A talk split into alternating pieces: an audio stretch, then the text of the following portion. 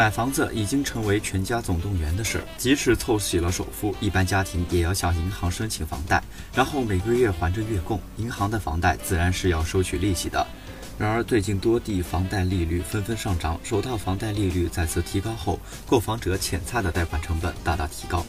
限购重地北京房贷利率迎来今年第五次上调，首套房利率分别是八五折、九折、九五折到基准，以及现在民生银行将利率上调了百分之十，其他银行表示也会跟进。而第二套房，各家银行已经全面实行最低基准上浮百分之二十。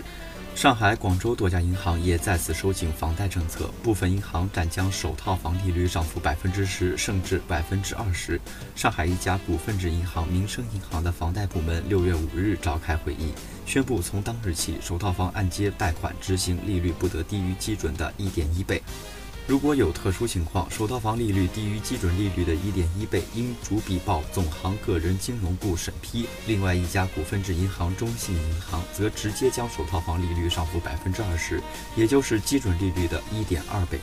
在广州，民生银行早在五月底就悄悄上浮了首套房的房贷利率。除民生银行外，包括中信银行、浦发银行在内的多家银行也早已上浮首套房的房贷利率。如果贷款利率全面上调，假设贷款八百万，还息期限三十年，原来月供四万两千四百八十五元，首套上浮百分之十后，每个月就要多缴两千四百一十四元，意味着每年还贷比以往要多还近三万元。贷款八百万元，三十年还本付息要一千六百一十五万元。有银行人士甚至悲观地认为，未来或有可能出现购房者宁愿选择交纳违约金，也要弃房而逃的情况。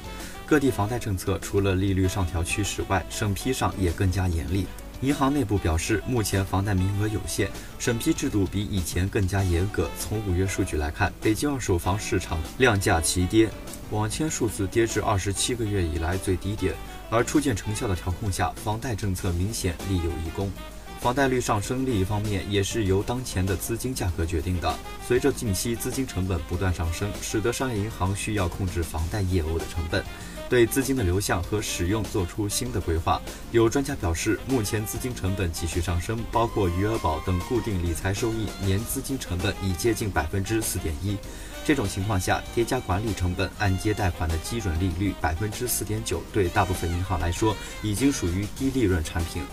所以，预计后续银行将逐渐从目前基准为主，提高至基准上浮。